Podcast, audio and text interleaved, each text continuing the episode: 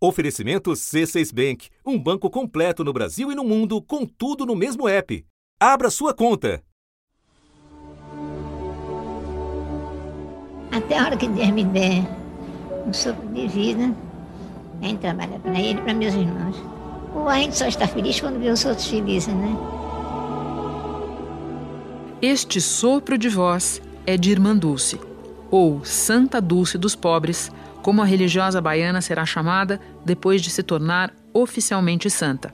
No dia 13 de outubro, um domingo, ela será canonizada em celebração comandada pelo Papa Francisco no Vaticano. Foram 27 anos de espera para que Irmã Dulce fosse reconhecida oficialmente como santa. A devoção à Irmã Dulce mobiliza fiéis muito além da Bahia, onde ela nasceu, filha de uma família abastada de Salvador. Empreendedora, fundou um hospital e um orfanato que viriam a se transformar numa grande rede de atendimento social e fazia questão de acompanhar pessoalmente seus assistidos, ganhando fama por não recusar ajuda a ninguém.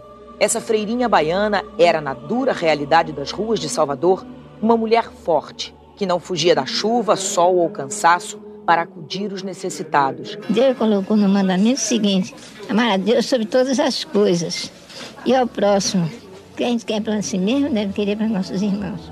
Por trás da figura franzina, coberta pelo hábito azul e branco, havia uma hábil articuladora de esforços e arrecadadora de recursos para suas obras. Declarava-se apolítica, mas cultivou relações com poderosos, públicos e privados, e os convenceu a financiar seu trabalho de caridade. Certa vez, ao pedir dinheiro ao diretor de uma grande empresa, perguntou candidamente ao empresário: Meu filho, você não gostaria de abrir uma poupança no céu?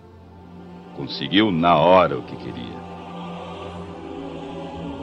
Irmã Dulce, que morreu em 1992, aos 77 anos, transformou-se em uma das figuras mais influentes do catolicismo brasileiro. Foi beatificada em 2011 e teve dois milagres reconhecidos pelo Vaticano, o que a credenciou a receber agora o reconhecimento máximo da Igreja Católica. Da redação do G1, eu sou Renata Loprete e o assunto hoje é a canonização de Irmã Dulce, a primeira santa nascida no Brasil. Segunda-feira, 7 de outubro. Eu converso hoje com o jornalista Graciliano Rocha, que entrevistou mais de 100 pessoas, entre familiares, religiosos, políticos e empresários, para escrever a recém-lançada biografia de Irmã Dulce. Falo também com o repórter Zé Raimundo, que conta como Salvador está se preparando para a canonização. Graciliano, antes da gente falar da irmã Dulce, da religiosa, vamos voltar no tempo, para o início dessa história, quando ela ainda usava o nome de batismo Maria Rita. De onde saiu Maria Rita? Como era o meio em que ela viveu antes de se tornar freira? Ela era uma menina, ela era uma menina da classe média alta de Salvador. O pai dela era um dos dentistas mais importantes da cidade, tipo, o As... dentista do poder. O dentista do poder. Ele era dentista do, arce... do então arcebispo, era dentista de prefeito. E ele tinha um consultório na Rua Chile. A Rua Chile é uma Times Square de Salvador nos anos 20, 30, 40. O Jorge Amado fala que era o lugar que era onde as pessoas iam para verem e serem vistas. E a Maria Rita, que é a segunda filha do, do dentista Augusto Lopes Pontes, então ela vem de um, ela vem de um lar privilegiado.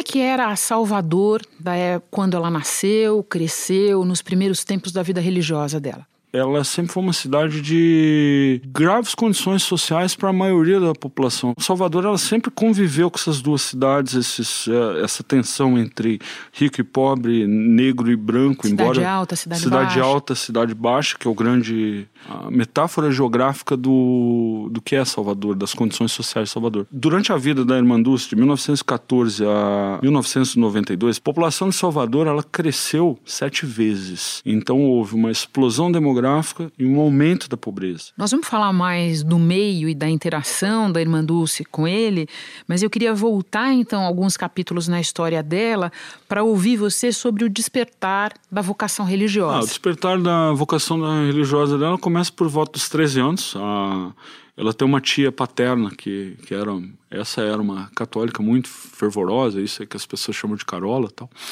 A Maria Madalena, que ela chamava de tia Madaleninha. A Madaleninha, ela era ela fazia parte de uma coisa chamada Apostolado da Oração, que era um grupo de mulheres leigas que re realizavam um serviço de caridade. Tinha uma fé mais ativa do que só ir à missa e limpar a igreja, fazia caridade também. E um dia essa tia virou para Maria Rita e essa tia levou ela para Brotas, que era um bairro pobre, não, não, não miserável, mas pobre, para visitar cortiços, onde essa onde esse grupo de católicos entregava mantimentos, remédios. E essa experiência ela foi definidora. Definidora, ela foi profundamente marcante.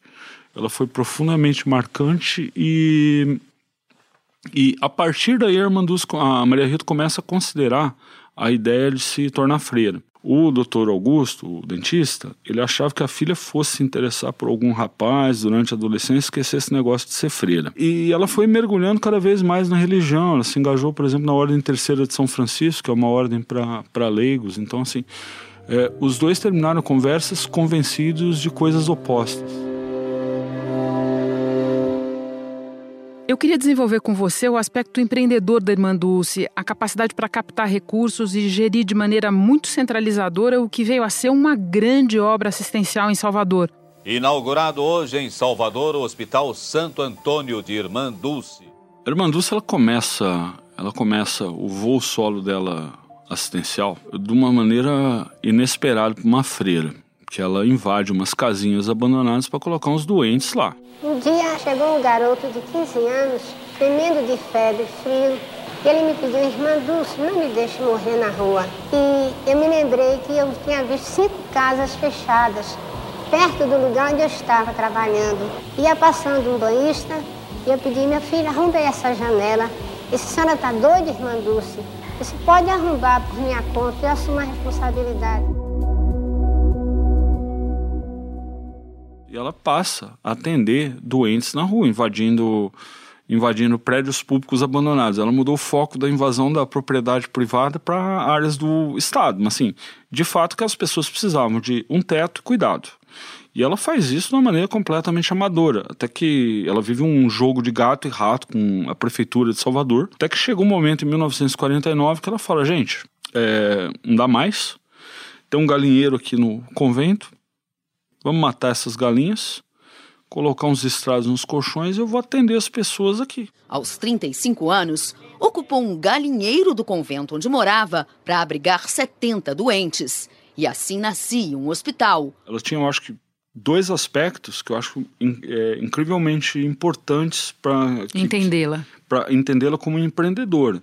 Um é o seguinte: ela não, ela não temia tomar riscos se ela achasse que valesse a pena. Outro era uma, uma capacidade de planejamento com, combinado com disciplina para o trabalho muito impressionante. Só em medicamentos para os pobres, Irmã Dulce gasta mais de 600 mil cruzeiros por mês. A despesa mensal de todo o hospital é de 4 milhões de cruzeiros. E aqui, as únicas regras estabelecidas pela irmã Dulce são que o doente seja pobre e que ninguém deixe de ser atendido, mesmo que apareça de madrugada no hospital. E você fala de um aspecto muito importante que é o relacionamento dela com os políticos. Nos períodos democráticos, durante eh, as ditaduras do uhum. período dela ali, especialmente a ditadura militar, da relação estreita que ela teve com Antônio Carlos Magalhães quando governou a, Bahia e quando estava em Brasília, da relação que ela tinha com o Sarney, você descreve a linha direta de telefone que ela tinha no gabinete do Sarney, e muitas vezes políticos que estavam impopulares, os quais pesavam é, denúncias, todo tipo de político. Aos poucos o trabalho dela se tornou tão importante em Salvador, porque ela atendia tanta gente, ela atendia tanta gente que ela se tornou uma uma figura, eu não diria temida pelo, pelos políticos, mas ninguém gostaria de se indispor com ela negando um pedido, um pedido qualquer dela. Ao mesmo tempo, ela tinha uma preocupação muito grande em é, ser vista como uma criatura apolítica de não partidário. Ela teve, ela teve, por exemplo, com o Antônio Carlos Magalhães, o, o Antônio Carlos Magalhães ajudou com recursos para o hospital dela, seja para custeio, seja para ampliação. Só que ela nunca passou o recibo de carlista na, na sociedade de Salvador. Eu acho isso um, um belo sintoma assim, de habilidade política. Na minha pesquisa, eu procurei exaustivamente se eu achava declarações dela a favor de algum partido ou de algum político especificamente, ou se ela tinha subido num palanque Nunca aconteceu. Isso sem falar, você descreve também dos seguidos candidatos a presidente ah, que foram lá é a beijar é, a mão da irmã Dulce. É a força do símbolo, né, Olha Renata? só. É a força do símbolo. Devotos de todo o país atribuem milhares de graças à irmã Dulce, mas duas delas foram consideradas milagres pelo Vaticano. Pode contar esses dois episódios? Posso. O primeiro, primeiro deles é o, é o de uma moradora de, da cidade de Malhador, Sergipe. Deu à luz a um bebê perfeito e tal, só que ela teve um, uma hemorragia. Cláudia Cristina foi submetida a três cirurgias e acabou desenganada pelos médicos. Mas Cláudia recebeu de um padre uma foto da irmã Dulce que ficou colada no leito em que estava. Horas depois, a hemorragia cessou e Cláudia foi salva.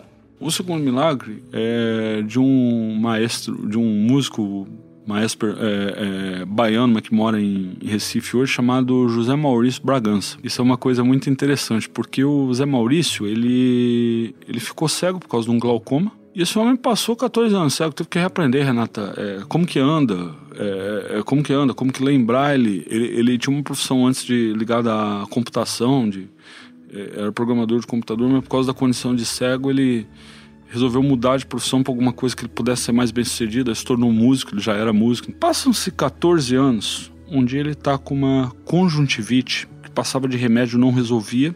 Aí numa madrugada, ele encosta uma imagem de Irmanduz que ele tinha do lado da cama. O que ele pede ali naquela oração para Irmanduz é que só passasse a dor e ele pudesse voltar a dormir. Eu, eu não pedi para voltar a enxergar, eu pedi a ela que aliviasse minha dor naquela noite, que doía demais, era um, um sofrimento muito grande. Ela me deu muito mais do que eu pedi. Algumas horas depois, quando ele acorda, ele olha e vê um vulto de uma mão e a mão dele. Ao longo de dois meses, ele vai progressivamente recuperando a visão. E aí tem uma coisa, tem uma coisa muito bonita, Renata ele, ele se casou quando ele já estava cego. Quando ele voltou a enxergar, que ele viu pela primeira vez o rosto da mulher dele, ele virou para a mulher dele e falou: Mas você é muito bonita. História linda, não é? Linda história. E essas duas histórias que você contou e que você narra de maneira emocionante mesmo no livro são as duas histórias que foram consideradas milagres pelo Vaticano, viabilizando assim a canonização que está para acontecer.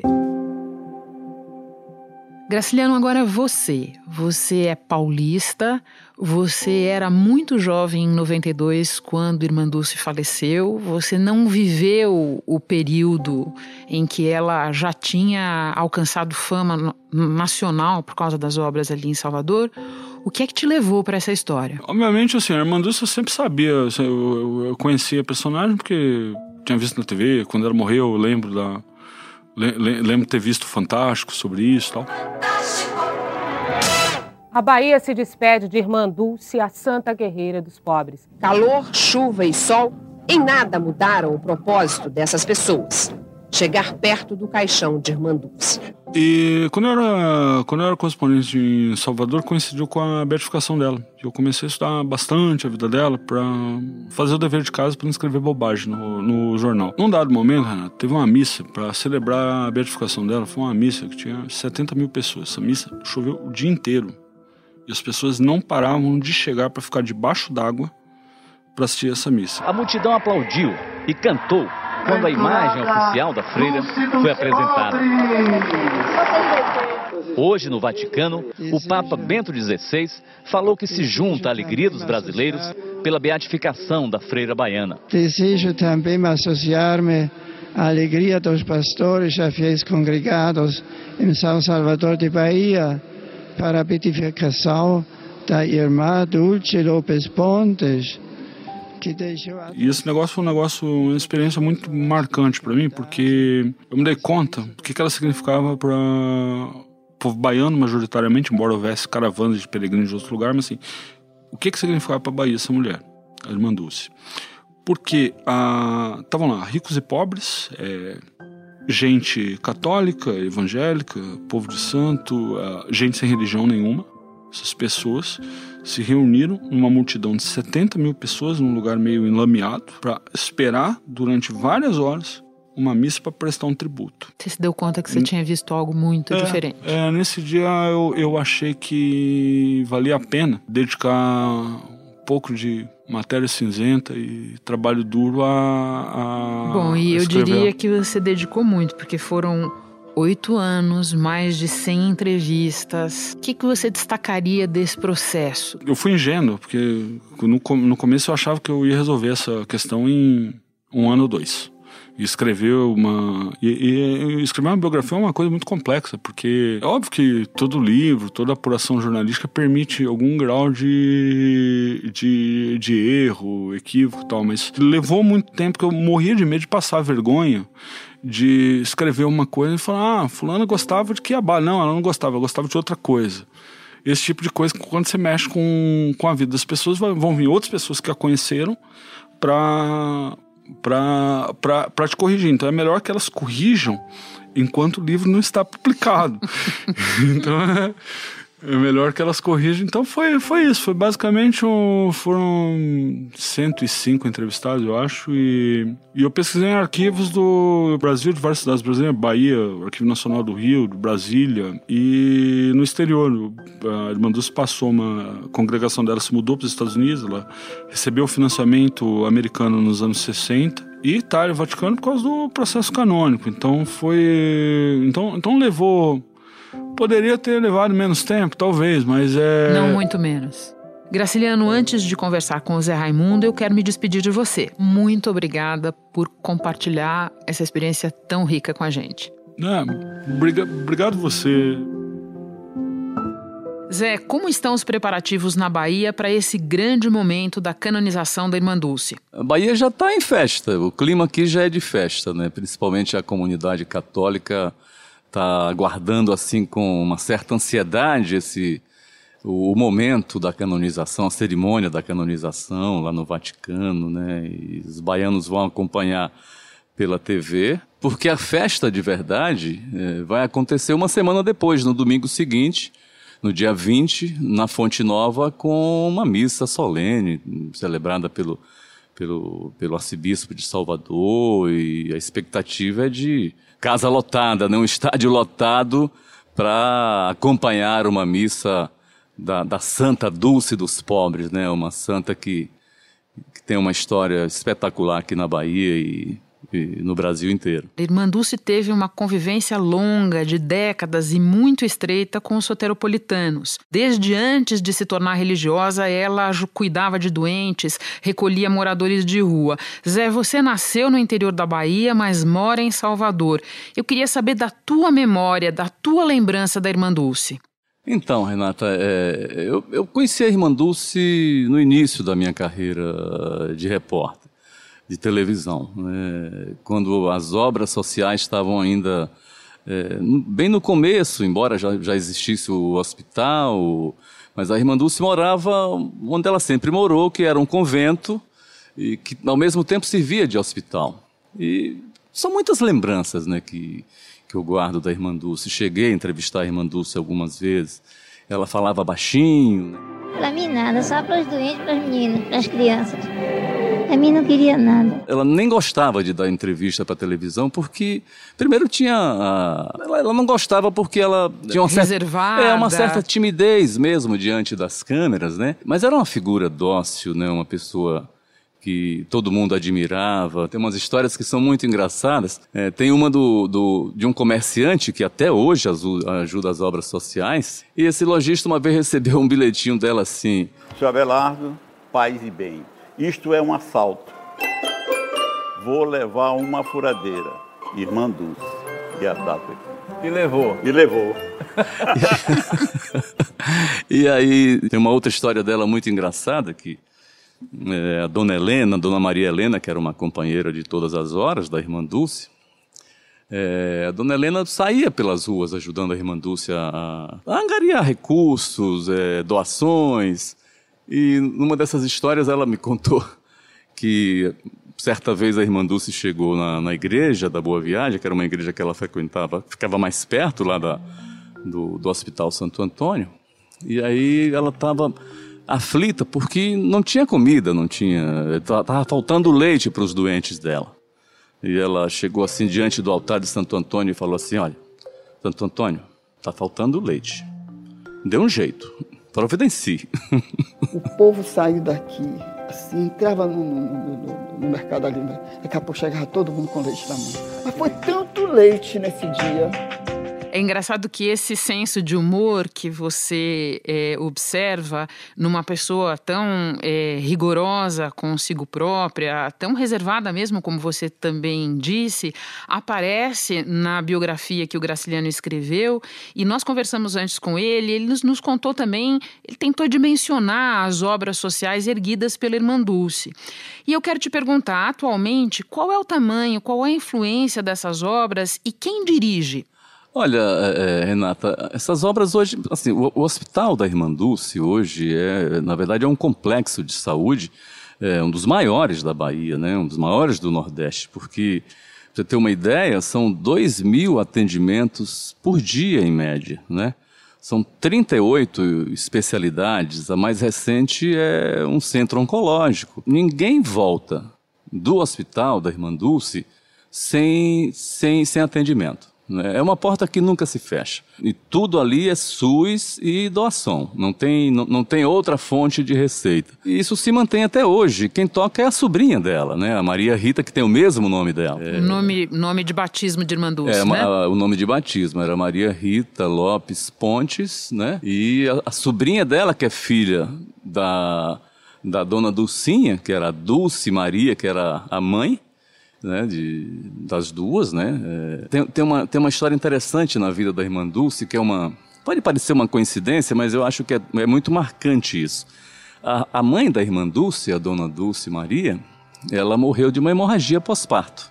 Mais de quatro décadas depois, a irmã Dulce curou uma hemorragia pós-parto é, é, é de uma mulher e esse é um dos milagres atribuídos a ela e que constam do processo de canonização. Agora, Exatamente. Zé, hoje, se alguém for a Salvador e quiser conhecer mais da história da Irmã Dulce, onde é que pode ir? Há algo para visitar além das obras sociais, claro? Ah, sim. É, tem, tem o santuário da Irmã Dulce, onde fica o túmulo, o túmulo dela, é, é, é inclusive com uma uma imagem da Irmã Dulce em tamanho normal, é, e tem a capela também, dedicada a Nossa Senhora da Mãe de, da, Nossa Senhora da Conceição, né, que é da congregação que ela fundou, da Mãe de Deus, e tem o memorial. No memorial as pessoas encontram uma grande parte da vida da, da Irmã Dulce, não só em fotografias, lá tem a sanfona que ela tocava, o piano que ela tocava,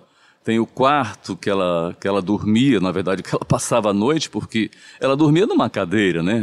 É, é isso, por 30 anos, foi desse jeito. Quer dizer, ela tinha uma cama, o quarto é muito simples, bem pequeno, né? Tem lá uma escrivaninha, a foto da mãe, uma, a cama, que é bem estreitinha, uma cama é, é simples, e a cadeira de, de madeira onde ela dormiu até o fim da vida. Ao lado disso tem, tem o hospital, Santo Antônio, né? e ainda tem um orfanato em Simões Filho, que é uma cidade aqui da, da região metropolitana. Então, na verdade, esse complexo de, de saúde, esse complexo das obras sociais da Irmã Dulce, ela, é, é, ele tem um peso grande, sabe, é, para os baianos e, e para Salvador em especial. Bom, então fica a dica para quem for a Salvador ou para quem já está lá. Zé, muito obrigada por compartilhar suas memórias conosco. Imagina, Renata, um prazer, viu? Eu fico por aqui. Até o próximo assunto.